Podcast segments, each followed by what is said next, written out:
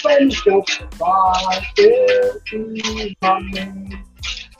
O jogo da capoeira, olho por olho, que é fora de Sempre ouvindo o berimbau, que nesse mundo é o mestre sim. Ele desperta do canto de aiá, que alerta da força de ioiô. Nessa manifestação, no encontro com a liberdade, não basta ter força, coragem e tem que ter respeito e malandragem. E é viva, meu mestre! Axé! Mestre! Boa noite a todos e todas. De Malê, Minganga Messias. Ah, que bom estar aqui vendo todos os os irmãos aí, Paulo Black, Mestre Fular, Minganga Fular. Olha aí, gente. Bom, Paulo, eu estou muito feliz de estar aqui com vocês hoje e vou permitir que você inicie os trabalhos aí, viu? Obrigado, Moché. Obrigado por mandar a bola para gente. Boa noite a todos e todas e todas. É, meu nome é Black Paulo, eu sou do coletivo Agora Somos Todos Nós. Nós estamos abrindo essa live hoje convidando o mestre Moshe, Moshe Ribeiro, Moshe dos, Moshe dos Malês, Inganga Moshe, o, o Fular Malê também, dois grandes amigos da gente, que, que moram em Carapicuíba ou já moraram em Carapicuíba e veio aqui fazer uma conversa muito boa sobre cultura, cidadania, sobre política, o que a gente puder dividir aqui nesse momento, que são todos amigos, então vai ser uma conversa muito boa. Aqui falando, nós somos o coletivo Agora Somos Todos Nós. A gente está saindo apoiando a, a, candidata a prefeita, a doutora Amanda Oratório, junto com o professor Antônio Jesus. Aqui hoje está comigo a, a Fabiana Mina, que faz parte do coletivo. Quem representa o nosso coletivo na urna vai ser a Rafaela Felipe, agora somos todos nós. O nosso número é 65222. E a gente está aqui conversando um pouco sobre o, o, nosso amigo Moshe, né? Vou falar um rapidinho aqui sobre o Moshe e sobre o Fulá. Fulá Malê, morador de Carapicuíba, desenvolve e estuda capoeira desde criança até os dias atuais. Também desenvolve a luta Muay Thai na cidade. Moshe Ribeiro, nome de capoeira em Ganga, Moshe, pernambucano, veio para São Paulo em meados dos anos 2000 e foi professor da OCA Escola Cultural, morador de Peruíbe hoje, onde mora e criou o espaço Baobá de Malê. É com muito orgulho que a gente consegue abrir essa live e eu queria passar a bola antes da gente falar com os nossos convidados para Fabiana, que ela vai fazer uma homenagem a vocês por ter participado aqui hoje com a gente. Fabi, manda bala. Massa, mas e aí? Estão me ouvindo? Perfeitamente. A poesia ela é como um acorde de brimbal. Disquim, din, din, din. Capoeira é a luta de libertação. Capoeira é a nobreza de viver. A busca amorosa da verdade. É as mãos no chão, os pés no ar, no mato ralo, o jogo da vida. Os livros não contam, mas meu mestre canta, encanta, que os negros criaram a capoeira na fete da senzala, o canto que ecoava. Iê! Iê! O movimento dos corpos, do bater do atabaque, o coro de boi e as palmas marcando o canto no vai e vem do gingar. Eu ia para lá, mas não vou Vou pro jogo da vadiação. A brisa do mar me chamou pra roda, meu amor. Pra roda, meu amor. No São Bento pequeno, a técnica. No São Bento grande, o combate. E o negro, o negro a lutar. Ah, o negro a lutar. Eu ia pra lá, mas não vou. Vou pro jogo da vadiação. A brisa pro mar me chamou. Pra roda, meu amor pra roda, meu amor. Eu no pé do berimbau, na boca da roda caó, a ladainha levando a minha pele e a pele inflamando o axé. rezei, rezei uma louvação pro bungo, birimbau, capoeira vai jogar, capoeira eu vou jogar, na mente a história corrente, no olhar o brilho reluz, a luz da lua crescente, e na roda meia lua de compasso, martelo pulado, na face, no corpo, amor, liberdade, axé São Salvador. Agradeço a oportunidade. Poesia de professor Robson. Muito bom, Fabi. Obrigado.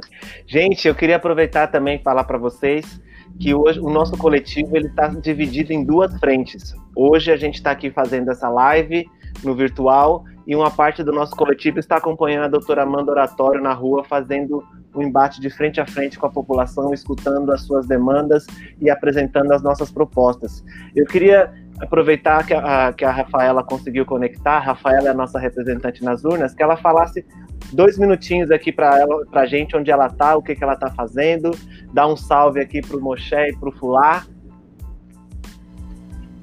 Rafaela, está me ouvindo? Será que ela tá? Rafa, tá me ouvindo? Rafaela? Eu acho que o microfone dela não tá funcionando. Conecta e coloca de novo. Tira e coloca de novo. Será que vai? Coloca, tira o fone e coloca de novo para ver se vai, Rafa.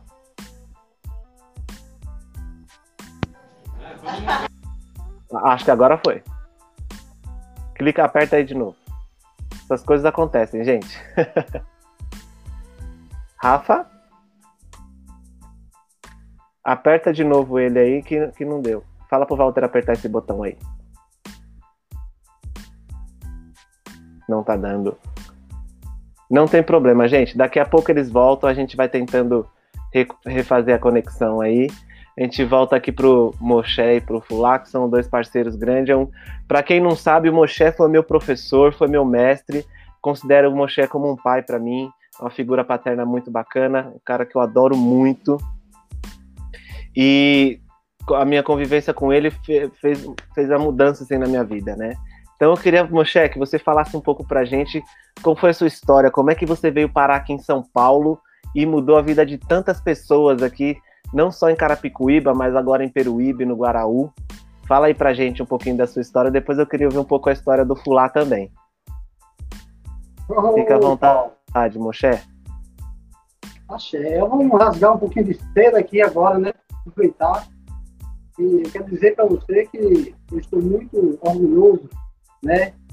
Quando eu tive a oportunidade de chegar aqui em Carapicuíba, você era uma criança, hoje está um homem feito, pai de família né? E com atitude, né? É você desenvolveu um pouco da capoeira, não deu continuidade, mas você entendeu o significado da capoeira. A capoeira é atitude, a atitude é a força para lutar. E você, junto com esse povo aí desse coletivo, tá pondo a mão na massa e tá fazendo a diferença. Estou muito orgulhoso de você, viu? Muito obrigado. Parabéns, parabéns, parabéns. Mesmo. Você e todo esse povo aí, tá? Ao a Rafaela, né, a Rafaela Felipe, a você, Paulo Gonçalves, Núbia Estevam, Walter, né, Adriana, Adriana Andréa, Rafael, Felipe Miganga, Rafael, mestre Rafael, né? né Mirasta e todo o coletivo. Parabéns, tá? Eu sou um homem de muita sorte. Minha caminhada, né, que começou em Recife, junto com os mestres né, da cultura popular, né, aprendendo a trilhar bons caminhos, aprendendo a respeitar e para ser respeitado, eu tive a oportunidade de vir a São Paulo duas vezes, com bandas, com grupos, né? E sempre ficava naquele desejo de chegar e morar e conhecer um pouco mais São Paulo. Quando a gente tinha, tocava, passava um final de semana e voltava, era muito rápido, né? E eu ficava bem encantado, eu falei, nossa, cidade gigante, quanto prédio tem aqui nessa cidade? É, e sabia que aqui a diversidade né, cultural era muito grande também, porque aqui tinha cultura do, do mundo inteiro, praticamente, tem cultura do mundo inteiro, né? Então havia um certo encantamento. Em um certo momento, eu recebi o um convite de um, parceiro de música, da percussão, Wendel Bará, né? que mora na França hoje em dia, ele me convidou para tocar uma banda chamada Maracamundo, e eu topei e vim novamente a São Paulo, e a gente fizemos aí alguns shows, ficamos três meses tocando aí em teste, no interior de São Paulo, e quando chegou o momento de voltar, encontrei Vera, Taíde e o mestre Fofão do Frevo, né? Mestrinha Verinha, a mestra Vera e o Cucu Frevo. E eles já tinham tido uma experiência comigo. A gente tirou um som lá na, na Praça do Carmo, no Casarão, né? Onde o maestro Geraldo Menuti dava, ministrava aulas de música lá no projeto com os pés descalços também se faz música. A Vera e o Fofão me encontraram lá, gostaram, gostaram da minha atuação, do meu proceder. E quando me reencontraram aqui em São Paulo, aí me convidaram para vir conhecer a Oca. Né? Falaram, me falaram que estavam precisando de, um, de alguém com uma postura teste, um trabalho sério, porque precisavam colocar os jovens, as crianças, os adolescentes para tocar tambor. Isso só foi que deu. Quando eu cheguei ali no Lago da Aldeia e bati o olho, já tive logo o primeiro encantamento, né? Na cidade de Carapicuíba. Me encantei já com a energia daquele Largo da Aldeia e percebi que em volta tem muitos migrantes nordestinos, né? Então já me identifiquei. E a gente começou um trabalho, né? E, na Oca, o Andriãozinho lá estava verde, começando, pegando força, e a gente juntou as potências, né, e já conheci diretamente o Paulo, o Black Paulo, a Nilma, e todas as outras as crianças e adolescentes lá que estavam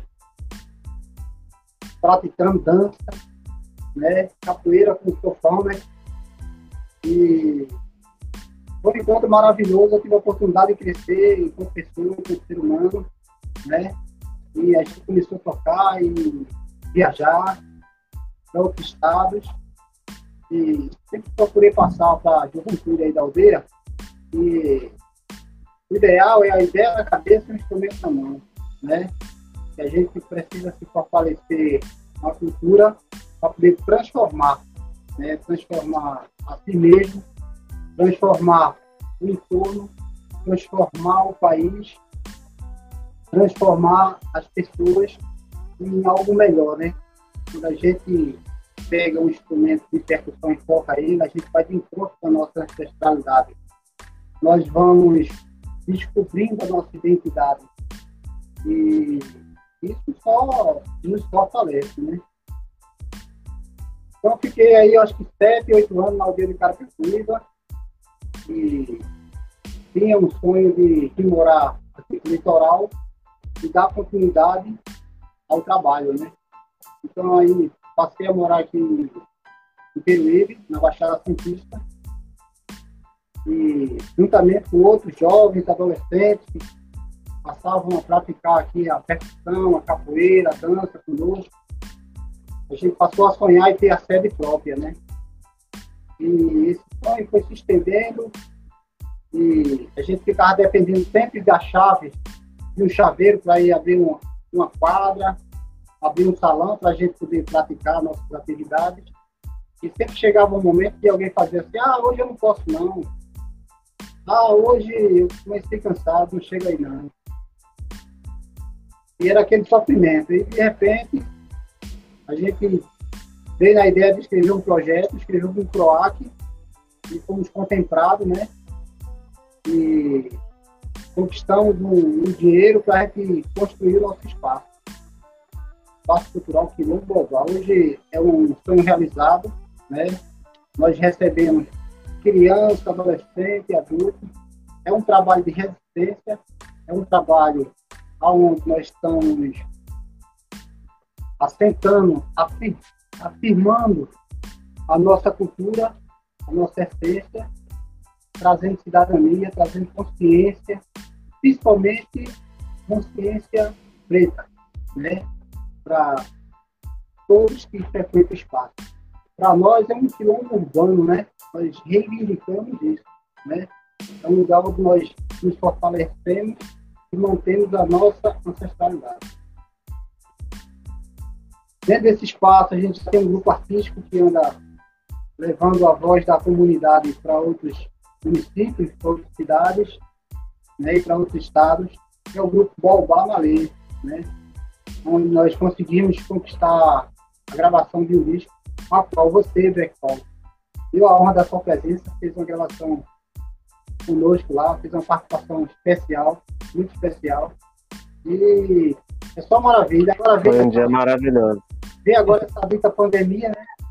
Que deu uma, uma parada em tudo, né? Pra, acho que essa pandemia veio para a gente refletir um pouco sobre as questões e talvez nos ensinar um pouco, né? Fazer a gente botar o pé no freio e a gente refletir. Eu estou fazendo minha parte, e tenho certeza que aqueles que têm a sua consciência também estão tá fazendo a sua. Espero que tudo isso passe logo para a gente poder se reencontrar e festejar, celebrar a vida, a cultura, a arte. Nossa, muito bom ouvir isso, Moshe. E o Bará, grande abraço pro Bará. Bará foi também uma pessoa muito bacana que passou pela Oca, né? E conseguiu trazer você para São Paulo. Isso é muito legal para poder ouvir a história da banda Maracamangue, que na minha adolescência era uma das melhores bandas que eu já tinha visto na vida. Né, poder assistir os ensaios também foi uma coisa que inspirou a minha vida musical, né? Acho que ver o Pica-Pau tocando aquela bateria, Moshe e Bará fazendo aquelas performances com Alfa era muito bonito e me encantou e fez eu ser o que sou hoje, formado em música brasileira e vivendo e sobrevivendo da música, né? Essa pandemia faz a gente ser criativo, mas estamos sobrevivendo aí, lutando por nós. E aí, agora eu queria escutar um pouco da história do, do Fulá, né? Fulá, grande amigo nosso, está sempre presente aí na capoeira, valorizando os mestres, aprofundando o conhecimento, né? Recentemente estava fazendo aí um curso na, na casa Terra, como é que chama a, o, o, espaço? Terra. Casa de Itapera. Casa de Itapera, Casa de Itapera. um lugar maravilhoso, esse, esse, esse, lugar que eu ainda não tive a oportunidade de conhecer, mas eu, através da Camila e do Tadeu, que me indicaram esse curso, eu participei do curso de samba de roda, foi maravilhoso. Já estou querendo ir para o segundo estágio já, porque a galera ali tem um conhecimento muito bom. E assim, como capoeirista, a gente tem que saber essas coisas, né? São pequenos detalhes que você chega na roda, você pode quebrar o samba no meio e, e, e, pela ignorância, né? Às vezes a vontade é tanta de fazer, mas não tem a, a preocupação de, de, de, aprender o certo, né? A gente acaba fazendo besteira, né? Mas, Fulá, conta um pouquinho aí dessa história pra gente também. É. Rapaz, contar um pouquinho é pouca coisa mesmo, né? Mas é, primeiro agradecer pelo convite, né? É, tá vendo Fabiana, fazia tempo que eu não, não havia, muito tempo mesmo. Eu acho que em 2011 ou 12, se não me engano, foi a última vez que eu encontrei no espaço do mestre Adilson, né, lá na Coab, na sede do Ilê Camaleão. E fico feliz de ver que ela tá bem, né? É, tá falando do lado do meu irmão, Messi Moshe, uma pessoa que eu tenho como referência e me ensinou o que eu sei até hoje de percussão, de tambor, eu fico até meio assim, né? Porque e você, né? Eu tive a oportunidade de ver você iniciar ali, né, a, a, os seus estudos da capoeira na Oca, né, a sua busca sempre constante em querer sempre estar tá fazendo os movimentos certinho e tal. E, em contrapartida, você me ensinava o que você aprendia com o Moshe também. Então, essa troca, ela é muito valorosa, né? É, ela é muito significativa, vamos dizer assim. Mas vamos lá. É, quem é o Fulá? O Fulá é nascido e criado aqui em Carapicuíba mesmo, né? Eu, minha mãe fala que eu nasci no hospital, no primeiro hospital que teve aqui em Carapicuíba, que era o antigo Santa Clara, que hoje é o Alfamed, lá no centro de Carapicuíba, né?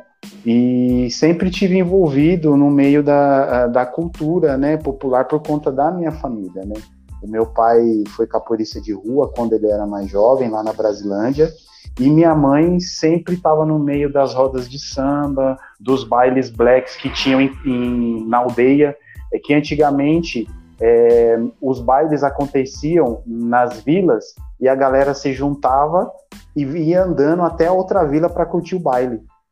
Né? Isso era muito legal. Ela conta umas histórias aqui em casa às vezes que eu fico impressionado. E baile de preto, né, irmão? Né? Baile de preto, você sabe como que é, como que funcionam as coisas, né? E, e aí eu iniciei na capoeira por intermédio do meu primo, que é meu mestre, Niganga Messias, né? É, ele é filho da minha tia mais velha, né? Aqui da, por parte de mãe. E com oito anos eu iniciei na capoeira, né? Aqui na aldeia de Carapicuíba mesmo, né? Era um trabalho que ele tinha em conjunto com um outro aluno, né? De capoeira chamado Joás, os dois alunos do mestre Bradesco, que é bem conhecido aqui na cidade, né? E aí comecei na capoeira. Né? Mas só que quando eu completei 12 anos, eu me afastei porque eu comecei a jogar bola. Comecei a jogar bola no, no Corinthians e aí não dava para conciliar a capoeira com a escola e o futebol. Né? Aí eu acabei me afastando e fiquei no futebol e na escola. Mas aí o futebol também não foi para frente, né? Não deu certo por alguns motivos burocráticos aí. Mas aí, com 16 anos, voltei para capoeira, fui lá conversar com meu mestre, né? Na época ele tinha voltado a ensinar, né? É, com uma frequência e aí tô até hoje, né? É, aprendi muito na Oca, né? Teve uma época da minha vida que toda sexta-feira eu ia para Oca, Moché tá de prova, toda sexta-feira eu tava lá para tomar o suco para tomar o suco de beterraba com limão, né, que a dona Violeta fazia com, uma, com um carinho enorme para gente, né? E aprender, né? Aprender. Quando eu entrava ali, que eu pisava naquele tablado, eu me sentia num, num, num templo, né? Eu me sentia num lugar assim que eu poder, podia ser eu mesmo, né? Aquele, o fulá, o cara que, que gosta ali de estar de tá perto de todo mundo. E eu, eu vi você comentando aí da, da banda Maracamangue, né? Foi esse nome que você citou, né? Eu tive o privilégio de ver, de, de ouvir, não Maracamangue, mas ouvir algumas, alguns ensaios do Acorda Povo, né? Uma banda que vocês formaram, né? É. E vinha com aquela pancada, aquele som louco. E eu falava, velho, isso é muito da hora, né? Então, eu, vocês foram responsáveis é, deu de, de minha pessoa fular se apaixonar pela cultura popular, independente dela ser pernambucana, a cultura popular no geral. Vocês tiveram uma contribuição muito grande para a pessoa que eu sou hoje e para a busca que eu continuo fazendo. Entendeu? Para a busca que eu continuo fazendo, que, que é, é tudo voltado a é tá tudo ligado, né? É igual você falou do projeto da Casa de Itapera, né? É, é pô, muita gente às vezes não tem esse conhecimento, mas a gente tendo ele, a gente vai conseguir passar para frente, né? E aí vai ficar uma coisa mais harmoniosa, né? Vai ficar uma coisa mais é, é, mais bonita. Não que os outros não sejam, mas vai ficar uma coisa mais bonita dentro de um fundamento que existe ali, né? Exatamente. Então, eu, sim, muito grato, muita saudade de estar perto de vocês, porque quando a gente está perto, a, a, as coisas acontecem numa naturalidade muito grande, né? E é isso. É um, isso é um, um, breve né, histórico, porque se a gente começa a falar muito, principalmente eu, eu começo a lembrar de histórias. E aí a gente acaba não tendo tanta objetividade na, na live. Mas agradeço de coração, Moshe. Você sabe que você é um cara que eu sempre estou é, pensando, me espelho. E minha mãe falou que é para você vir comer o bolo, hein? De cenoura. Ela falou, você é para vir comer o bolo de cenoura. Beleza, gente? Obrigado e vamos embora. Esse bolo de cenoura é famoso, é? Rapaz, você é doido. diga aí, mestre, diga aí. Ô, oh, rapaz. Mamãe, uma pessoa maravilhosa. Sempre que a gente chega lá, ela vem com a, algum alimento, alimento com amor, sabe? E ela faz com tanto amor que a gente nunca mais esquece, sabe, da, da, do acolhimento. Sua mãe é uma das pessoas que eu conheci aqui em São Paulo, está guardadinha aqui no, no, coração, de vez em quando eu ia Mestre Badia conversa a respeito da família como um todo, né? E como vocês são especiais, como vocês são respeitadores. Mestre Pilar, meu respeito, Mestre Dara, meu respeito. Eu sou muito, muito honrado de estar na família dos malês. Interessante de aldeia de Carapicuíba, me apresentar esse caminho, sabe? E que precisava conhecer a vida, né? Eita, acho que o Moshe deu uma travadinha. Mas, Fula, só pra te falar, a gente nasceu no mesmo hospital, cara. Minha mãe, ela trabalhava no hospital quando era alfamed, cara. Muito louco. Caraca, mano. Eu primeiro e mudou o nome de novo, né? Mudou o nome de novo. Era Santa Clara. É Santa, é, Santa Clara, aí virou Alfamed e agora é um outro nome porque ele foi privatizado, né? Ah, que bom. É, foi, foi privatizado. Se eu não me engano, é, São Cam... é o São Camilo que administra também. Entendi. Se eu não me engano. Gente, só, só atualizar aqui, pessoal. Infelizmente a Rafaela não conseguiu entrar ao vivo com a gente porque ela teve problemas técnicos, né? A gente sabe que a internet ela varia dependendo da localização que a gente está. Então a gente uhum. pede desculpas à Rafaela que está nessa frente aí, junto com a doutora Amanda Oratório fazendo a caminhada. Eles não vão conseguir entrar na live com a gente, mas estamos aqui representando eu, Black Paulo e a Fabiana Mina, que quer também fazer uma pergunta aí para vocês. Fabiana Mina também é do teatro, né? Só reforçando que, assim, a, quem representa o nosso coletivo na urna é a Rafaela Felipe, o número é 65222, e para é, fortalecer esse número, a gente trouxe duas pessoas da cultura popular, da capoeira, do maracatu, que estão junto com a gente nessa luta, porque essa luta é por todos nós, né? Tanto é que o nosso coletivo chama agora Somos Todos Nós. E a gente vai bater de frente mesmo, porque a gente quer o melhor para o nosso povo preto, para o nosso povo da capoeira, para o nosso povo do maracatu. É isso que a gente quer. Não é verdade, Fabi? Bem verdade, sim, Paulo. Estão me ouvindo? Estou ouvindo. Vocês estão me ouvindo também? Estão me ouvindo? Sim, sim. sim. Beleza, Fabi. A internet está colaborando. É, o professor Flum já, já deu um pouquinho. A... Gente, eu vou sofrer a, a, intervenção. Essa aqui é a Maria Dandara. Dá tchau, filha. Ela sempre participa Oi, das lives comigo. Maria Dandara. Já desde cedo militando, aqui. né, Fabi? Isso. E aí eu vou fazer uma pergunta para o mestre é, Moshe, né? E depois, com o passar aí do decorrer da, da nossa live, eu faço uma também para o professor Fu. Mestre, é, você falou um pouco da, da, sua história como tocador, né?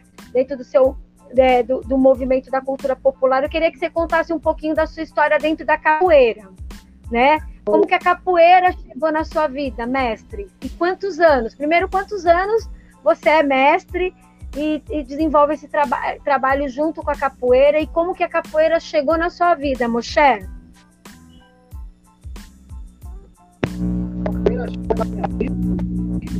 Eu. Eu era criança, ele ficava fazendo os movimentos, ele ficava rodando por cima, assim, da minha cabeça, fazendo movimento, então eu já ficava me perguntando o que era aquilo, né? E ele falava, ah, amor, me chamava de amor. Ó, isso aqui é capoeira, vamos aprender, vai lá. Tá brincando comigo, me dando incentivo, né?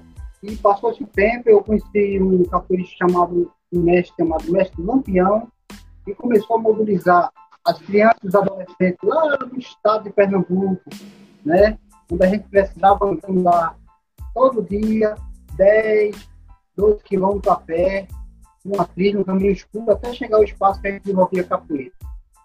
Na época era contra-mestre campeão, hoje é formado mestre, né? E ali eu, eu comecei a participar, Passou os anos e eu vim a São Paulo. E eu posso dizer para você, afirmar para você que eu vim entender, de fato, fundamento da capoeira foi depois que eu cheguei aqui em São Paulo. Já cheguei professor, né? Lá, no, no grupo lá, eu usava essa nomenclatura, professor. Só que quando eu mestre Messias, né? Aí eu a de encontrar a essência da capoeira. Porque ele explicava tanto detalhe, sabe? E eu comecei a ficar encantado. Né? O mestre tinha um jeito especial de se vestir, um jeito especial de falar da capoeira. É a negritude, né? Então, eu encontrava isso com muita força nas tradições da cultura popular. Mas na capoeira eu ainda não tinha encontrado. E eu encontrei aqui com o mestre Messias. Um dia eu estava aí, o Fofão do Freio que dava aula na, na OCA, né? Antes de mim começar a puxar desenvolvimento. E chegou uma época que ele pensou viajar, foi embora para Recife para resolver algumas coisas, não pôde mais voltar. E os alunos de capoeira dele ficou, ô, ô Moché, você também não é capoeira, você não joga aqui com a gente, você não é capoeira pra gente. E eu comecei a puxar o desenvolvimento, né? Só que aí eu puxava o desenvolvimento da capoeira, eu aprendi lá em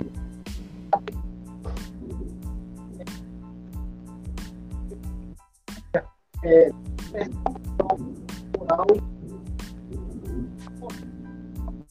né? Da potência que é o nosso corpo, né? Quando a gente tem consciência do corpo, o que a gente pratica com ele se torna muito forte, né?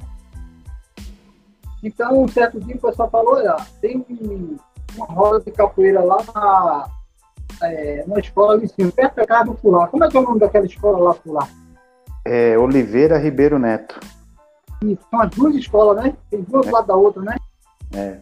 Aí eu me mandaram para uma para a escola de baixo, da Oliveira, e eu para chegar quando estivesse começando a roda, eu fiz um rodeio lá por cima, pela Vila, Vila Vice, lá e fui e tal, demorou para chegar na hora exata, estava começando a roda. Aí quando eu vim chegando na rua, aí lá veio o mestre Messias, uma parte de discípulo de capoeira, aí eu falei, ô, mestre, é chefe, tu vai estar eu vou, vou pra capoeira, vamos? Você está procurando capoeira?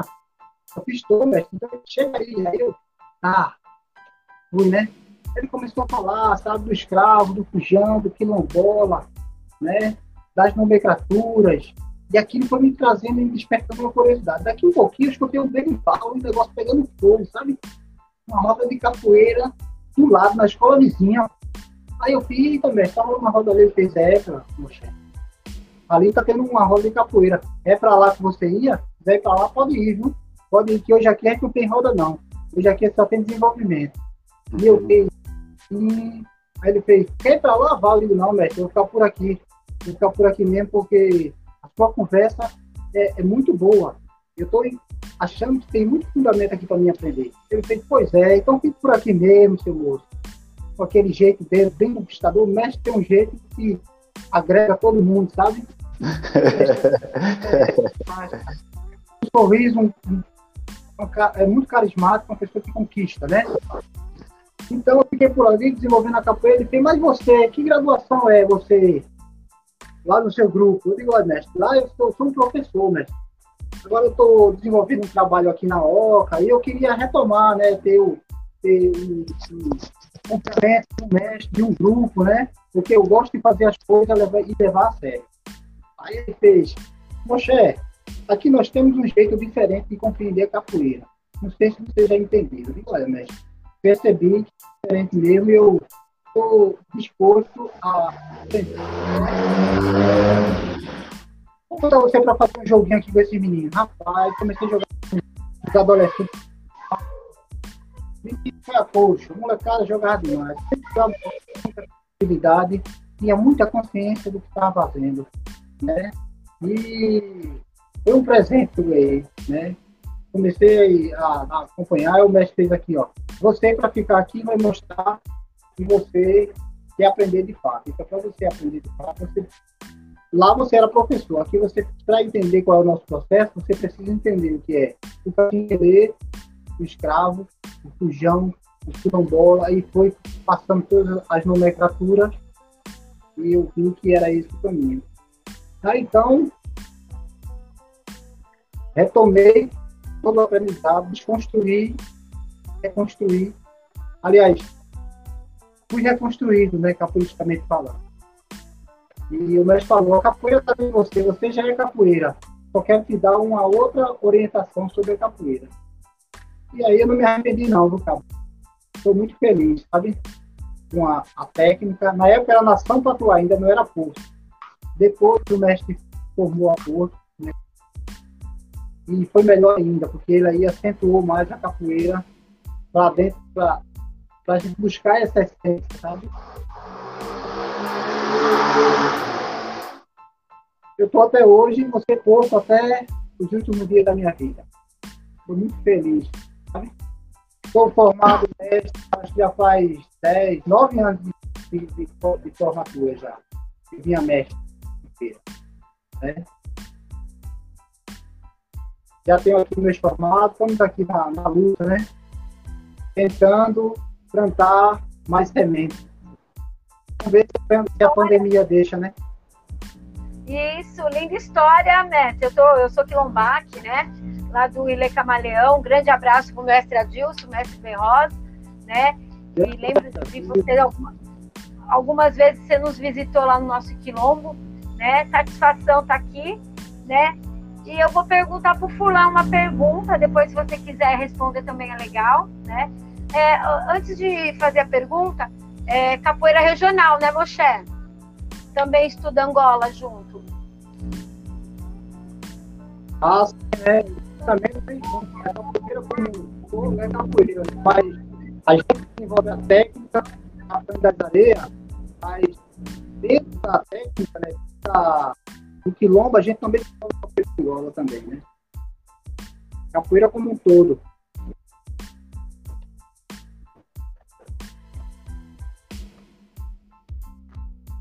Não estou ouvindo. Fabi, a gente não está te ouvindo. Aproveitar enquanto a Fabi conserta aí, queria mandar um abraço para o mestre, o mestre Messias, mestre Bradesco, que são os mestres também da, da nação Porto Malês. É, falar que eu falei com o mestre Messias essa semana, ele está apoiando o mestre Messias está apoiando um candidato da, do ProERD, que é muito legal. O mestre Messias tem um trabalho muito bacana com o ProERD há muito tempo, né? E ele sabe a luta que é trabalhar nas comunidades, né? Então, um abraço, mestre Messias. Fabi, Não, então, lá, eu manda ia a pergunta aí. Fulano, é, o que é, o que é, é, o que é, o que é um verdadeiro mestre dentro da capoeiragem, né? É aquele que só ensina a técnica do jogo, é aquele que foca mais na musicalidade, foca mais, né? O que, que vem a ser um verdadeiro mestre na capoeira, capoeira, capoeiragem, né? Queria que vocês me colocassem um pouquinho a visão de vocês em relação ao, aos mestres. Quer, quer falar primeiro, mestre Moshe? O senhor pode falar primeiro, eu espero. Ó, oh, Fabi, essa pergunta sua é uma pergunta muito boa e eu vou tentar responder ela se baseando no meu mestre. Porque é mais fácil falar do meu mestre porque eu tenho mais proximidade com ele e não é puxar sardinha, né? É falar o que eu vejo e é, nesse tempo todo que eu tô com ele, né? Desde os meus oito anos de idade eu estou com meu mestre. Né? Eu nunca fui, fui aprender ou fui sair da, da, do grupo do meu mestre e fui para outro grupo, né? Então, quando você fala, ah, o que é ser um mestre dentro da capoeiragem, né? Eu, eu, eu fui lá e enxergo muito assim. Eu acho que, primeiro de tudo, o mestre, quando ele é reconhecido pela comunidade onde ele mora, pela comunidade onde ele mora, ele já, ele já é diferenciado. Eu tenho amigos que não são mestres de capoeira de fato, mas eles são mestres por direito. Por que, que ele é mestre por direito? Porque o trabalho que ele desenvolve e o que a comunidade onde ele mora vê é tão grande, é tão significativo que as pessoas acabam chamando ele de mestre. Né? Mas ele não é reconhecido dentro de uma roda de capoeira e tal é, como mestre. Vocês estão me ouvindo bem? Certinho? Sim. Sim. sim. Beleza. Sim, sim. Então eu, eu vejo né? Porque o meu mestre, antes de ser reconhecido mestre pelo mestre dele, o seu Bradesco, ele já fazia um trabalho muito sério com a capoeira. Inclusive era aqui na, é, na divisa entre Carapicuíba e Osasco, né, aqui no Jardim Novo Horizonte. Então, ele já tinha um trabalho com capoeira lá, muito sério, é, que as pessoas daquele bairro já reconheciam ele como mestre. E ele, ele só era um formado. Ele só era um formado. Então, eu entendo que na capoeiragem, se você quer se considerar um mestre, né, você tem que buscar os fundamentos para ensinar para os seus alunos e através do desenvolvimento, né, da evolução dos seus alunos, você vai começar a evoluir também para chegar nessa maestria, né, para ter o direito de ser chamado como mestre, né? Então, é, é, a palavra mestre ela é muito grande, né? É muito grande, mas muito grande mesmo assim. Então tem pessoas que às vezes ela, ela, ela vai, além da capoeira, ela vai se especificar numa outra vertente, né? Que é normal isso daí, né? Mas é tudo válido, porque ele está agregando alguma coisa a ele está agregando alguma coisa à capoeira que ele já ensina, né? Então, é, eu vejo dessa forma. Né? O que é, para mim, ser um mestre dentro da capoeiragem é, além de você ter o seu conhecimento e o seu fundamento dentro da arte cultura capoeira, é você trazer outras vertentes para passar para os seus alunos e ter esse reconhecimento pela comunidade através do, do seu trabalho, entendeu? Entendi. Perfeito. E o Moshe, o que tem a dizer, Moshe? A palavra mestre, que você é um. Aí. o mestre pular já respondeu exatamente um pouco. Por exemplo, o Njanga Fular, né? Ele não é reconhecido de fato, né? Mas pela comunidade, ele já é reconhecido mestre, né? Já faz tempo, né? E essa designação está boa, né? né? né? E assim como o mestre tem outro, porque é importante né, a comunidade ter os olhos sabe? Essas pessoas estão fazendo os trabalhos que fazem da comunidade. De grande importância, né? De orientar jovem, adolescente, né? De procurar dar um caminho, de procurar, sabe?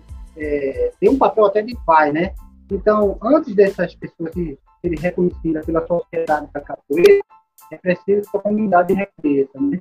E eu certeza, o mestre Paulo, o lá e outros cara potência capoeira, tem muita da técnica, muitos mestres fantásticos, muito, muito, tenho maior respeito, eles, eles jogando capoeira, cantando, né? E tudo que o trabalho que essas pessoas têm, o que elas têm, de trabalhar o dia todo, às vezes, nos seus trabalhos pessoais, e à noite ainda se, se permitir ir para um canto, para o outro, para ensinar capoeira, para desenvolver a capoeira, e ao mesmo tempo que está fazendo isso aí, ele está é, porque não existe capoeira, né? E adolescente que a gente tinha perdido aí, sem saber o que fazer, é, era muito grande. Ao capoeira, e reconhecido, e ainda vão ser reconhecidos. Eu acho que isso é bom saber que tem uma nova geração chegando com responsabilidade e, acima de tudo, com amor, porque não se faz nada sem amor. Né?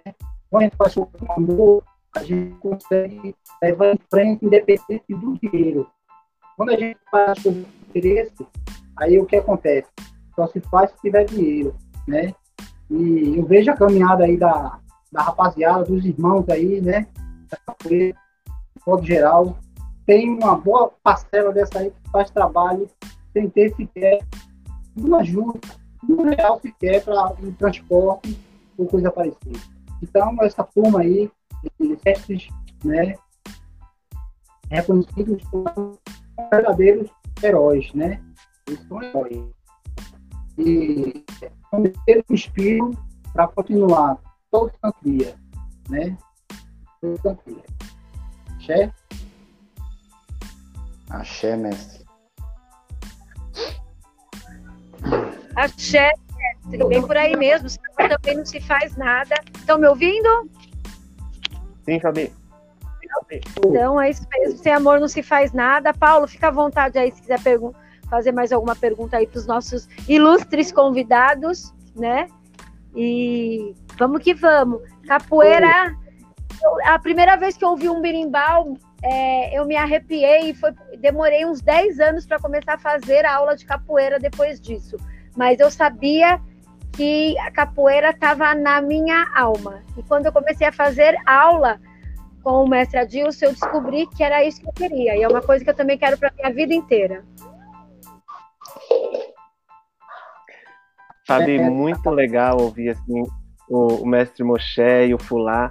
São duas pessoas que são muito importantes aqui na cidade, porque quando a gente fala que na cidade que o Moshe vai fazer um evento ou que o Fulá vai fazer um evento, todo mundo vai prestigiar porque sabe a seriedade do trabalho deles, né?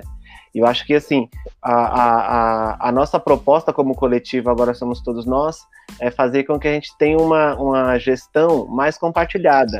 Então, é trazer a, a sociedade para também é, gerenciar a nossa, a nossa cidade, né? escutando o que, que, o que, que a sociedade quer e a gente transformar isso em lei para poder melhorar para todo mundo, né? Então, é, são pessoas como Moshe e são pessoas como Fulá que mudam a vida das, das pessoas na comunidade. Porque é como a, a pergunta acabou de falar dos mestres. O Moshe também falou e o Fulá falou. Assim, o mestre acaba sendo essa figura paterna, né? Foi o que o Moshe foi para mim, né? Foi o que o Fofão foi para mim, né? Então, é, essas pessoas, elas dão a base para a gente ser quem a gente é hoje, porque essas pessoas elas dão puxão de orelha quando precisa. Não é verdade, Moshe? Essas pessoas elas estão sempre do nosso lado, sempre para deixar fazer a gente andar pelo melhor caminho possível, né? Então, eu só tenho sempre a agradecer aos mestres, Moshe, Mestre Messias, Fulá, todas a, toda a galera que está com a gente nesse movimento, né? Lembrando que é, esse coletivo a gente quer fazer o melhor para nossa comunidade. A gente nem sabe ainda muito exercer o cargo de vereador, mas a gente está disposto a fazer de tudo para aprender, para lutar para por todos nós, né? Eu queria fazer uma pergunta para os dois, que, é, que, é, que, continua nessa questão do mestre, é, como é que vocês se sentem, né? Que nem, por exemplo, Moshe, ele foi meu mestre, que eu já, já, já virei professor de outras pessoas, que através da história do Moshe, que mudou a minha história de vida, eu já consegui mudar a vida de outras pessoas, né? Porque eu também trabalho numa ONG em Paraisópolis. E essa semana, terça-feira, a gente fez uma live de 10 anos de banda tocando real, que são os meus alunos de Paraisópolis. E a gente foi falando o que aconteceu nesses 10 anos e como esses adolescentes são gratos pela minha presença e de todos os educadores lá. Então, acho que isso só afirma o potencial e, o, e, a força que os mestres têm, né? E a responsabilidade que os mestres têm na nossa sociedade. Então, acho que é por isso que agora somos todos nós lutas, por esses mestres serem valorizados, né? E a pergunta que volta também, que eu queria que os dois respondessem, é essa: é, como é que você se sente, né? Vendo que vocês tocaram a vida de tantas pessoas, né? Vocês participaram de tantos projetos, de tantos grupos, de tantos tanta história para contar, né? Não sei quem, quem quer responder primeiro, mas assim, como é que vocês se sentem sendo essa referência para toda essa comunidade aí de Carapicuíba que vocês transformaram, né? Estão transformando até hoje. Quem quer começar a responder? Manda bala, você.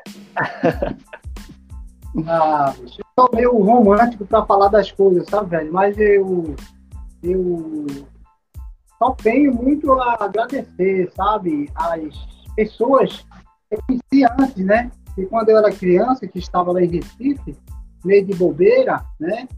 Meio sem beira nem beira, tinha orientação dos meus, dos meus pais, mas na verdade, na verdade, uma criança é a comunidade inteira que tem que tomar conta, né? O pensamento de, de criação de uma criança é um coletivo. E lá no Pernambuco é assim, né? Muito mais assim, seu pai os mestres das nações maracatu, viva mestre Kimberiló, Kimberiló, né? Mestre Assis, Kimberiló, Kimberiló, entendeu? Assim foi plantado, essas pessoas plantaram semente na, e plantaram em vários outros. Eu dizer para vocês da minha época, vários amiguinhos morreram, foram embora, porque não teve a orientação necessária, né? Não teve um encaminhamento necessário, né? E eu tive a oportunidade de conhecer Marco Matias, Mestre Matias, e muitos outros, cada um dizia, olha, o caminho é esse, vamos assim, vamos jogar uma capoeira, vamos tocar o um vamos sair nas páginas do jornal, não na página que aponta o crime, mas sim as páginas que mostram a cultura, que mostra que nós, pretos e pobres, podemos, podemos transformar, podemos é, é, sair daqui de onde estamos e para o mundo, se quiser. Podemos ser um educador, né? nós podemos ser um pai, um avô, né? É, ter filho biológico, você se torna pai. Porque você dá continuidade, o que fizer com você, eu estou muito feliz, sabe, velho? Estou muito feliz, eu me sinto um homem rico, muito rico, de verdade, né? Porque a minha passagem aqui está sendo uma passagem super positiva. Um ser humano melhor que pôde modificar né, e trazer uma perspectiva diferenciada para várias pessoas, né? E está aí, aqui na minha frente, Black Paulo, criança, eu faço rasgar mais cedo, Paulo. E você e muitos outros daí da OCA, é meu orgulho, viu? É meu orgulho. E com esse coletivo de vocês, vocês estão né, se organizando para organizar né, a cidade que vocês moram, né? É, me, me mostra que isso é feito por amor, porque é muito fácil querer ser um vereador, né? Quando se pensa no salário. Quando se faz um coletivo, esse que vocês estão fazendo, mostra que vocês realmente querem trabalhar, estão dando a cara para bater, estão querendo de fato transformar, né? O lugar que vocês moram. Então, parabéns a todos vocês, né? Eu peço aos capoeiristas, ao povo da cultura aí de Carapicuíba, Carapicuíba tem uma massa cultural capoeirista aí que é fantástico. Vamos apoiar esse coletivo, né? Porque no lugar de pessoas corruptas e negativas, né? E ambiciosas que só pensam em si, tem que estar as pessoas boas, as pessoas de atitudes, né? E todos vocês aí aprovaram mais que atitude, né? E em outros mandatos continuar aparecendo pessoas com essa postura de vocês aí, eu acredito que esse Brasil vai se transformar para melhor, né? Há sempre uma esperança. Eu acredito muito na democracia. E mandato coletivo realmente prova que isso sim é que é democracia, né? A representatividade é muito grande, é muito forte. Eu super acredito nisso aí, não? Estou aí na torcida.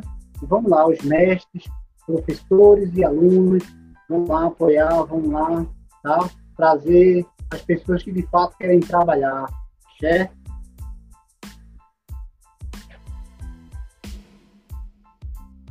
Nossa, muito bom ouvir você falando, chefe. Obrigado mesmo. Pula, manda bala aí. Deixa eu só ligar o seu microfone só um minuto.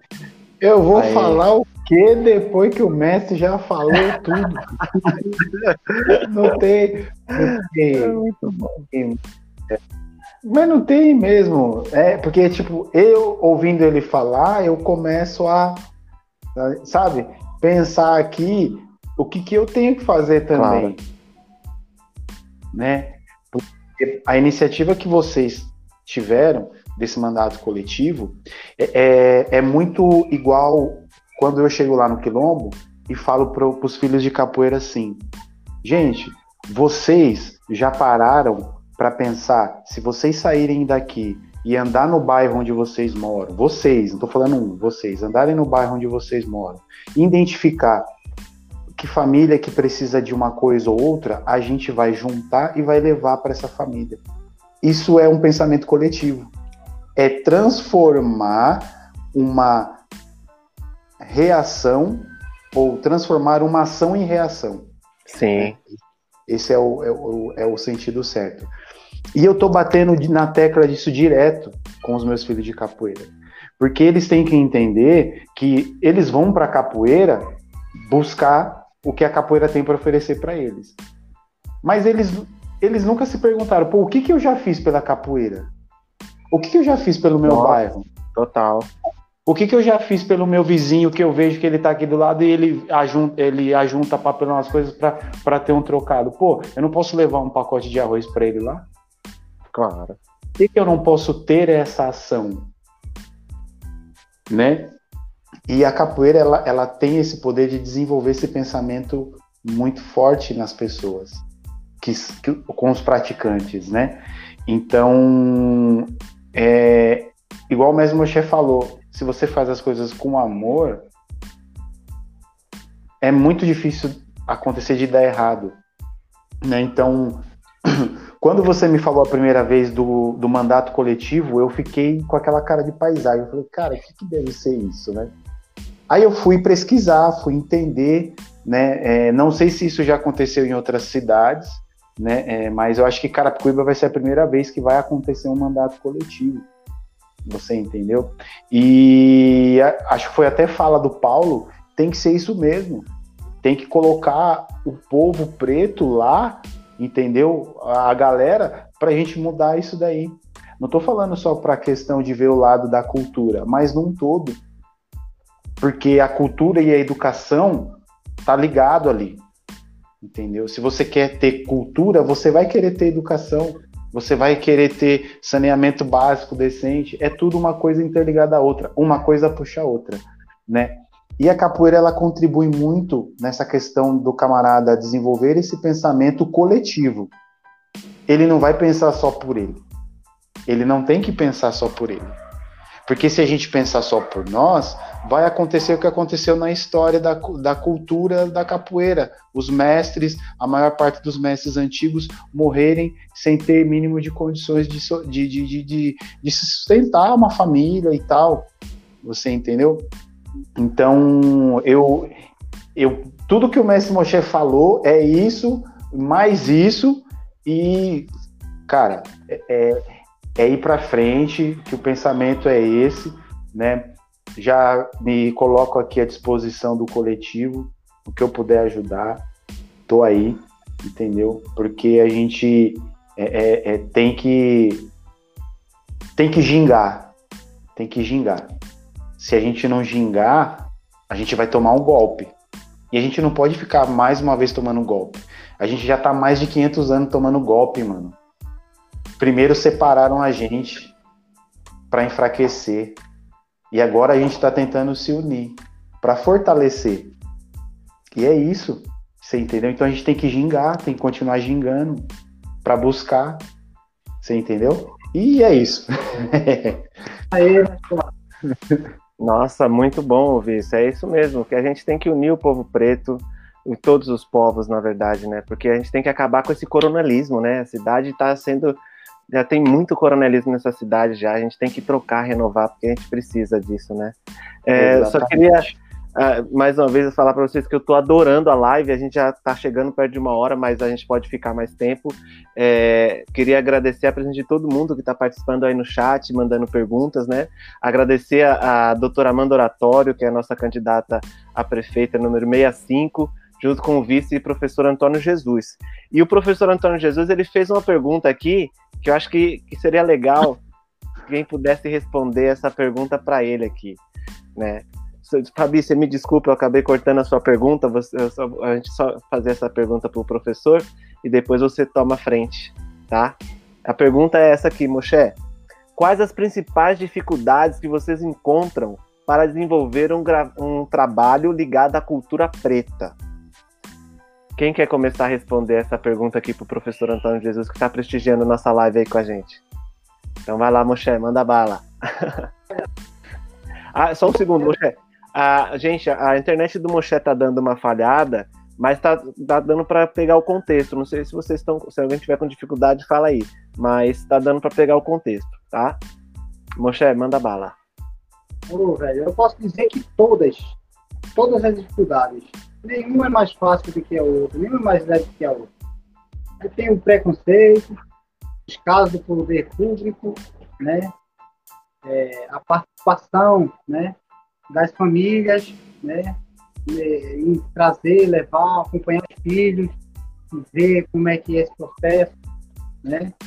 É, falta de, de grana para você poder comprar é, papel higiênico para você usar, tá no banheiro para povo usar, né? É, falta de, de recursos para você ter, ter, fazer berimbau, dar oficina de berimbau, ter instrumento, né? Falta de, de apoio de tudo quanto é lado, velho, sabe? A capoeira, para muita gente, é como se fosse invisível, né? Principalmente a capoeira com, característica preta, né? A capoeira que a gente é, procura falar, né? Da, da ancestralidade, a capoeira que a gente procura falar sobre os, os, fundamentos, né? Que são importantes, né? Quando a criança vê, escuta e tal, vai para casa, comenta com o pai, aí com a mãe, aí vem aquele preconceito, eu comento na escola, aí já começa aquele preconceito, aquela coisa que a gente já sabe, né? E são várias dificuldades, mas eu acho que todas elas são bastante pesadas. Né? É por isso que nós queremos representantes é, conscientes para que um dia a gente possa ter é, uma oportunidade de trabalhar junto com a educação, né? Porque se a gente consegue trabalhar junto com a educação, levar a história do povo preto para dentro das escolas e contar como ela realmente é, a gente vai criar, vai, vai ter um país menos racista, né? Menos preconceituoso, né? Então, tem que mudar mesmo, sabe? Tem que mudar é, completamente a, a, visão política, né? Porque o Estado está muito racista, muito preconceituoso, né? E a gente passou por um episódio um tempo desse, tinha umas crianças desenvolvendo lá no, no quilombo e os pais é, não deixou mais as crianças aí. Mas as crianças queriam tanto desenvolver a capoeira que elas ficavam de longe, corriam e ficavam de longe, sabe? Olhando pelas brechas, pela canto da porta, fazia, agora menino, entra, não vai treinar hoje não, fazia, não, porque a minha professora falou que era macumba. Ah, porque meu pai não deixa não, porque ele era macumba. Eu digo, olha, chama seu pai, sua professora, sua mãe, para a gente, a gente conversar, que a gente precisa aprender bastante coisa junto, tá? E é isso, né? O processo, todo dia a gente, quando faz a roda de conversa, a gente tenta conscientizar mais as pessoas para que todos possam se respeitar, né? possam se respeitar. Com respeito, todo mundo anda junto em paz. Né? Enquanto tiver uma escola omissa, um Estado racista, omisso, né? pessoas que só querem saber dos privilégios políticos, de modo da, das patentes mais altas, que querem saber só de altos salários e privilégios, não se preocupar realmente que a população precisa, que é educação né, de verdade, né, que uma educação verdadeira não omite os verdadeiros fatos. Né? A partir do momento que isso começar a, a mudar no nosso país, a gente vai ter pessoas melhores, vai ter o respeito, vai ser muito bom para todos, sabe?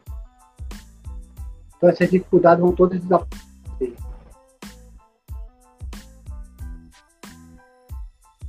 Eu creio muito nisso. É Nossa, muito bom. Conversando com ele. Isso que. Vocês estão me ouvindo? Sim, Fabi. Alguém queria falar? O Fulano, Fulano que queria falar? Eu cortei? Pode falar. Pode, Pode falar, falar então. Não, então, isso que o mestre pontuou agora, né? Eu, eu, eu, sou arte educadora também, trabalho com teatro e com artes circenses. Então, é, trabalhei num, num, num, projeto em Osasco chamado Escolinha do Futuro, há uns oito, nove anos atrás. E eu passei por isso, né? Dentro do teatro eu trabalhei a capoeira, era mês de novembro, e aí eu trabalhei a história da capoeira, trabalhei um pouco a música, é mais uma vivência, porque eu não sou instrutora ainda, né? E eu passei por isso. Aí uma aluna é, parou de ir, falou que a mãe dela não queria mais deixar ir, porque falou que agora eu estava dando aula de macumba e não mais de teatro, né? E foi difícil também, né? Você chamar os pais para perto, eles têm uma certa resistência, né? Mas a nossa missão é essa, né? É, é mostrar o quanto a capoeira é, não só a capoeira, como o teatro, como a dança, como a arte em si, o circo, é transformador, né? E resgata, né? Resgata a autoestima, né? É, eu vi vários, vários alunos de capoeira que, que eram, tinham autoestima lá embaixo, e com a capoeira, obrigado, filha, e com a capoeira a, a, tiveram né, sua autoestima elevada, tiveram até uma melhora, né? na escola, dentro da sala de aula. Então isso é muito importante que o mestre falou. Infelizmente, né, ainda é muito grande, né, todas essas dificuldades e ela ainda existe até hoje, né? Temos que juntos nos fortalecer, né? Dentro de, desse desse dessa afirmação nossa, eu queria saber de vocês, vocês acham que a capoeira ela é, é, tem a devida valorização, né? Eu sei que muito antigamente, né, se vissem a gente jogando capoeira na rua, a gente podia ser até preso, as coisas melhoraram um pouco, mas vocês enxergam é, essa é, valorização, né, da sociedade, do poder público né, na, na, na, na capoeira? Eu vou, tu Olá, quer começar respondendo? Vá, vá, vá.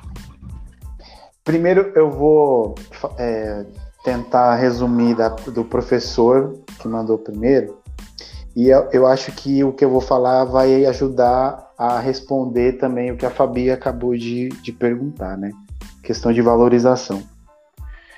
Ontem eu estava conversando com um aluno que não é da, não é capoeirista, é de um, de um trabalho que eu faço com uma arte é, oriental, mais assim, voltada ali para a Ásia, né? E ele é um cara que ele busca muito a questão do entendimento da, da, da sua cultura, né? E aí, ouvindo você, ouvindo a, lendo a pergunta e depois ouvindo o que o mestre falou e logo depois o que a Fabi perguntou, por que que a gente não tem uma estrutura para trabalhar com a cultura preta.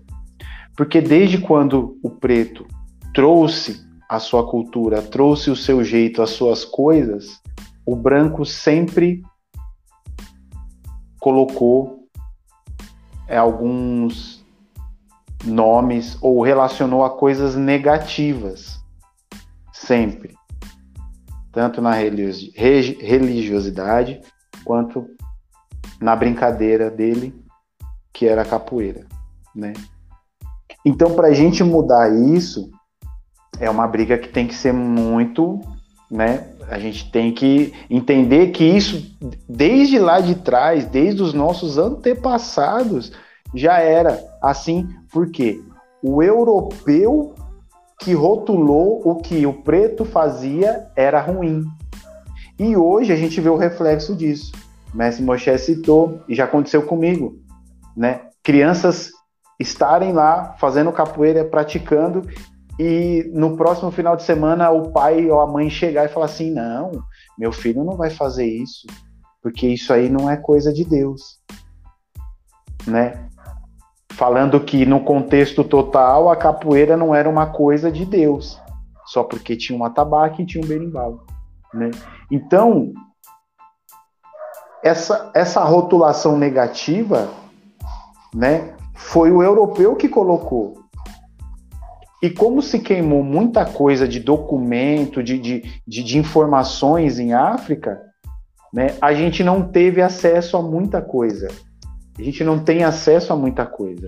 Lógico, isso está mudando, porque existem pessoas que estão focadas ali para pesquisar, para ir atrás, para trazer realmente como era, ou como foi, ou como é, né? Então eu vejo dessa forma, que hoje a gente tem um reflexo disso daí.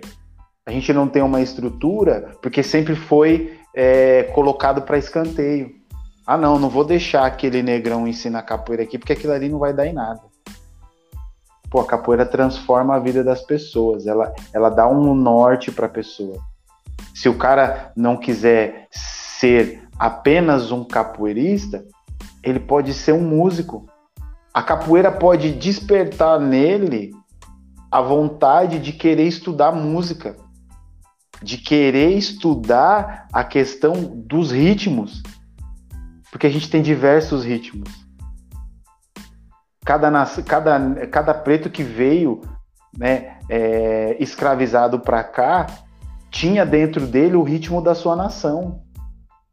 E como que você vai descobrir isso? Se você for estudar, né?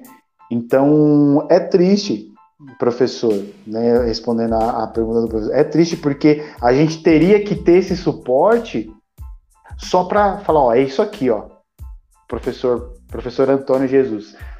A gente teria que ter já a estrutura pronta só para chegar com o material humano entendeu? Só para chegar e botar o faia para torar e botar o gongue lá em cima e vir com o berimbau e é o seguinte, é isso.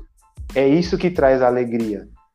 É isso que faz você se arrepiar, né? Então, a valorização não acontece pelo próprio povo que tem a cultura ali para aprender e não valoriza. Ele valoriza o de fora e não valoriza o que é de dentro de casa. Ele vai pesquisar o que é de fora. Ele não vai pesquisar o que é de dentro de casa, que tem muita influência do que veio de fora. Mas aí ele acha que veio de fora, que não veio, sei lá, veio de um outro lugar, não veio da África, veio da Ásia, ou veio, sei lá, você entendeu? Então, as pessoas têm que entender que antes de você criticar uma determinada coisa, você tem que procurar entender o mínimo daquela coisa. Para você não fazer coisa errada, não falar besteira, não colocar na cabeça de uma criança de 5 anos que ela não pode ficar perto de um atabaque e que aquilo ali não vai fazer bem para ela.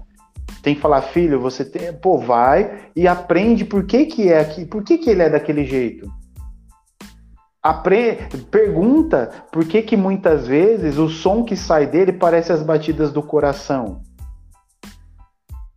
É, é isso que falta. Então, é, Fabi, agora direcionando para Fabi, é, é, a valorização do próprio povo e até de, dos próprios de alguns pretos que os caras não, não, não, não, não se reconhecem como preto, como afrodescendente né? Como afro-brasileiro. Entendeu? E aí o cara ele fica fraco. Ele fica fraco. E não estou falando aqui que todo mundo tem que fazer igual fulano, igual Bertano. Não, você tem que buscar. Você tem que ir atrás daquilo ali. Você entendeu? E agora falando uma coisa assim mais de casa, da Porto dos Malês. Esses dias vieram falar para mim assim, pô, Fulá, esses vídeos que o Mestre Messias fica fazendo, falando de ancestralidade, falando disso, falando daquilo, tem uns caras que vai ficar louco e vai começar a fazer as coisas igual. Eu falei, não, eu não vejo do lado negativo o cara querer é, é, falar a língua do povo preto. Sabe por quê? Porque isso meu mestre fala sempre. Quando o camarada vai fazer Hapkido, ele vai aprender o nome dos golpes em coreano, porque a arte marcial, ela tem origem, essa arte marcial, ela, ela tem uma das origens na Coreia. Quando o cara vai fazer karatê, ele vai aprender a falar o nome dos golpes em japonês, porque é da origem da luta. Por que que eu, capoeirista, preto, não vou falar o mínimo, o mínimo de palavras que são de origem do povo preto? Eu vou ficar me segurando no português? O, o, o, os caras que, que vieram falar que não, a gente é dono de tudo isso, a gente vai escravizar? É um pouco de ter consciência. Agora, se você virar para mim e falar assim, não, ou fular, eu quero aprender a falar fluente quimbundo. Velho, vai estudar. Isso vai fazer muito bem para você. Eu estou estudando. Não sei se eu vou virar um exímio. É, é, eu não sei se eu vou ter a, a linguagem perfeita, mas eu vou saber pelo menos me comunicar. E eu vou levar isso para minha capoeira, porque faz parte.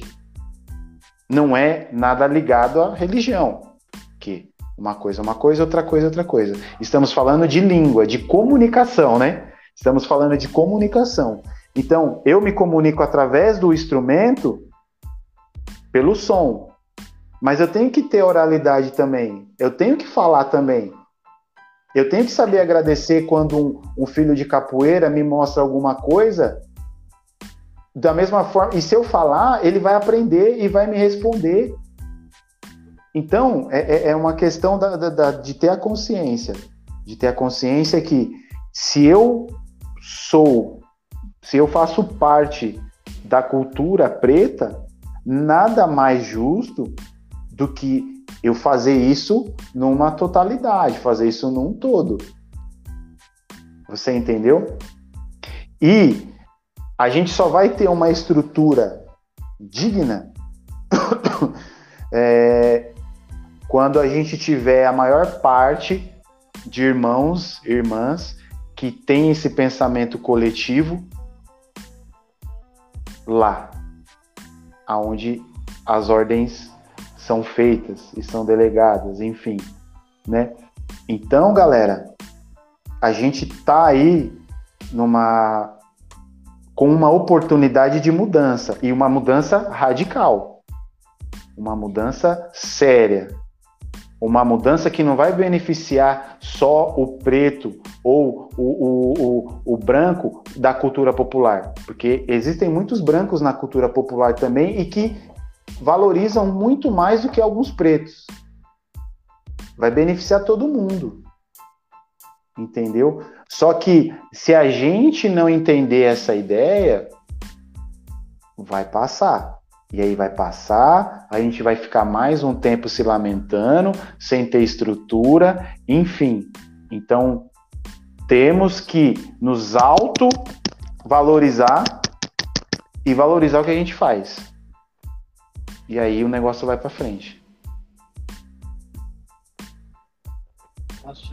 Nossa, muito bom. Axé. E eu, eu falo demais, né? Eu tenho que ficar quieto. Eu vou ficar quieto agora. posso passar a falar. A gente já tá com uma hora e vinte de live e a gente não falou quase nada, assim. É tipo, é tanto aprofundamento, né? Que é, é, é um assunto que puxa outro, que você começa a aprofundar que a gente vai indo, né? Acho que é muito legal isso, né? É, eu queria ver se o Moshe é, responde essa pergunta para a gente começar a ir para os finalmente. É, depois que o Moshe responder, a gente vai agradecer, né, Fabi? Sim. Agradecer a presença de vocês, tá? Agradecer o pessoal Nossa, que está participando aqui no chat. Do, do, a do Fulan. Bruna Nogueira, Rafaela Felipe, a nossa, nossa representante. Ô, Paulo, eu queria Olá. só tentar, tentar fazer. Todo mundo que está participando aqui no chat. Encerrar. Beleza? Diga aí. Ah, não, sim, eu queria tá. só. Então não, o Moshe vai responder a pergunta e aí a gente vai para finalmente. Ah, tá, tá. Manda bala, manda bala. Eu vi que você estava afinando um berimbau aí, lindo por sinal esse berimbau. Foi você que fez? Não, esse berimbau aqui, ó, é um trabalho artesanal. Deixa eu ver se eu viro para mostrar o detalhe. Aqui, assim, ó. Né? É, um, é um trabalho chamado pontilismo, feito pelo meu irmão James Berimbau. Né? Ele, é, ele é capoeira também, e ele faz esse trabalho nessa pintura linda dos berimbau. E esse berimbau aqui, ele é um berimbau diferenciado na afinação. Ele é um berimbau que a gente chama de berimbau de afinação baixa, né? É, esse berimbau era, esse tipo de afinação era muito usado na década de 30, né? E agora ele ele está se aperfeiçoando a fazer esse tipo de afinação, né? E a galera tá gostando, tá pedindo para ter o berimbau de afinação baixa, porque é um tipo de afinação é, que hoje em dia não se usa muito, né? A gente deixou se perder um pouco essa questão da afinação baixa por conta da evolução da capoeira também, né? O berimbau contemporâneo ele tem uma afinação mais para cima, esse aqui é uma afinação mais para baixo, entendeu? Ó, então quem quiser o berimbau aí, ó, com a pintura do pontilismo, ó, procura ah, nas redes sociais. Muito bonito. James Berimbau. Ah, isso aí já. Muito bom, muito bom, Flá. Moché, quer, quer, quer, quer falar mais alguma coisa, Moché? Fica à vontade. Ah, eu gostaria de. Moché? Acrescentar o que o mestre lá falou, né? E a transformação vem de dentro para fora, né? A gente consegue se transformar dentro, a gente consegue é, transformar o que está em volta, né? E sempre pensando em trazer uma positividade, né? Em trazer uma união, né? E a gente possa estar tá conquistando um espaço merecido e um dia esse país seja governado por, por pessoas sensatas e honestas acima de tudo, né? Para que seja um país digno, digno para todo cidadão brasileiro. Né? Então eu acredito muito na democracia, quero agradecer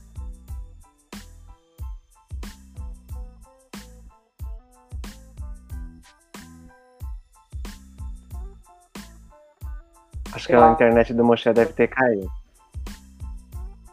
Só, só para todo mundo saber, lá onde o Moshe tá agora, tá, tá, caindo um temporal, então a internet tá dando uma desestabilizada. Mas assim que ele voltar, a gente continua, né? É, acho que vai, daqui a pouco ele volta. Fabi, você quer fazer as suas considerações finais, Fabi? A gente, é, é, o tempo é curto, né? A gente falou de tanta, tanta, tanta coisa, mas tinha tanta coisa para falar que. Aham, uhum, vou ser rápida então. Estão me ouvindo? Me ouvindo? Sim, Ótimo. sim. É, eu pergunto sempre, porque eu já comecei a falar várias vezes com o microfone desligado. Agradecer, Fulan, né? É, imensamente, né? Foi uma surpresa de aqui. Fular, é. Né, foi, é, um, é te rever, né? Nem que seja a distância. Espero a próxima vez que eu rever você seja numa roda de capoeira para a gente poder jogar e brincar um pouco. Agradecer também ao mestre Moshe, né? Às vezes que eu vi ele aqui em Carapicuíba, sempre foi num momento de, de algum evento, de festa, de alegria, né? É, desejar que Deus fortaleça aí a luta de cada um de vocês neste momento, né? Que não está sendo fácil para ninguém, mas ele vai passar e vai nos fortalecer, como fortaleceu a luta dos negros, a luta dos capoeiristas, né? Então nós vamos, às vezes é meio clichê isso, mas o sofrimento ele causa uma resistência, né, e um fortalecimento, né, em, em quem passa por ele. Eu quero agradecer em nome do coletivo. Agora somos todos nós, tá bom? Então, valeu, foi uma delícia. Por mim, eu ficava aqui duas, três horas. A gente pode marcar na mesa de um bar, uma cerveja, né, Paulo? Assim que tudo isso passar, vai falar bastante de capoeira, falar bastante das coisas que acontecem no mundo, porque quando a gente fala, a gente bota para fora as ideias, a gente recicla nós mesmos, né? Com essa troca, tá bom? Muito axé, mestre Moshe, muito axé, professor Fulá. Falou certo agora? A palavra é com vocês. Obrigado, gratidão Falou. ao universo por esse momento. Axé, Fabi. Fica com Deus aí. Moshe, a sua conexão deu uma falhada, você quer retomar a sua fala? Só agradecer mesmo, né? Agradecer aí ao mestre lá, deixar um forte axé para os mestres de capoeira aí, todos os irmãos da capoeira aí em Carapicuíba. Agradecer a você, Paulo, a todo o coletivo, né, e, e desejar, né, que vocês é, vençam aí essa eleição aí, ó, disparado, tá?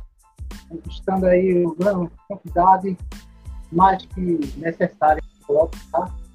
E, e traga essa representatividade aí forte de vocês aí para junto de todos nós, tá? Parabéns.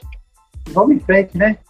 Esse momento caótico que o país está passando, tanto com a questão da pandemia, com a questão política mesmo, vai passar uma hora, tudo isso vai passar. Vamos voltar ser um pouco mais feliz. Então, com a Que bom, Moshe. Obrigado. Gente, eu queria pedir desculpas, porque a gente tá fazendo, já tá lá já uma hora e meia já, para também não ficar muito longa, as pessoas não enjoarem, né? Apesar que a conversa tá muito gostosa, acho que acho que se a gente quiser, se vocês quiserem, puderem, a gente marcar uma outra live, porque a gente nem começou a falar, né? Tá muito bom ouvir o Fulá, muito bom ouvir o Moshe, a Fabiana se colocando muito bem. Eu queria, em nome do coletivo Agora Somos Todos Nós, agradecer a presença de vocês, da Fabiana e de todo mundo que está assistindo e participando aí no chat. Queria mandar um forte abraço para a doutora Amanda Oratório e o, e o professor Antônio Jesus, que estão nessa luta aí para nos representar aí em Carapicuíba, tentando fazer a diferença. E é, e é quando a gente tem pessoas como você também, ele fortalece. Então eu, eu queria agradecer de coração por vocês dois por ter cedido um pouco do tempo de vocês para colaborar com a nossa campanha, dizer que a gente está fazendo isso de coração mesmo. É, a gente sonha com esse, com esse história para poder representar todo com mais representatividade, com o povo preto falando, né, e que a doutora Amanda consiga também ser eleita, de repente Carapicuíba vai ter a primeira mulher negra no poder, uma mulher médica que foi para Cuba estudar medicina veio para o Brasil, validou o, o, diploma dela e trabalha na medicina da, da saúde da família, então ela acredita na comunidade, ela sabe o que a comunidade está passando e o que a comunidade precisa. O professor Antônio Jesus, já há mais de 10 anos aí militando pelo PCdoB, né, está como vice, e a Rafaela Felipe, que nos representa no número 65222. Então, se vocês puderem ajudar a gente a espalhar essa ideia, acho que a gente vai ser muito bem representado. E a gente quer vocês com a gente, né? Agradecer mais uma vez de novo a, a presença do Fulá Malê, Moché dos Malês, Enganga Moché. E assim, gente, é muito gratificante poder saber que vocês estão com a gente. Mandar um abraço também pro professor Tadeu, que não, infelizmente não pôde vir hoje para estar tá aqui com a gente, mas a gente vai organizar uma, uma, uma próxima live aí. E é isso, gente. Não, por mim, eu continuaria falando aqui, a gente continuará falando aqui é, sobre muita coisa legal. E obrigado mesmo, axé, gratidão, porque agora somos todos nós. Espero que todo mundo chegue nessa, gente. Obrigado! Valeu. Valeu.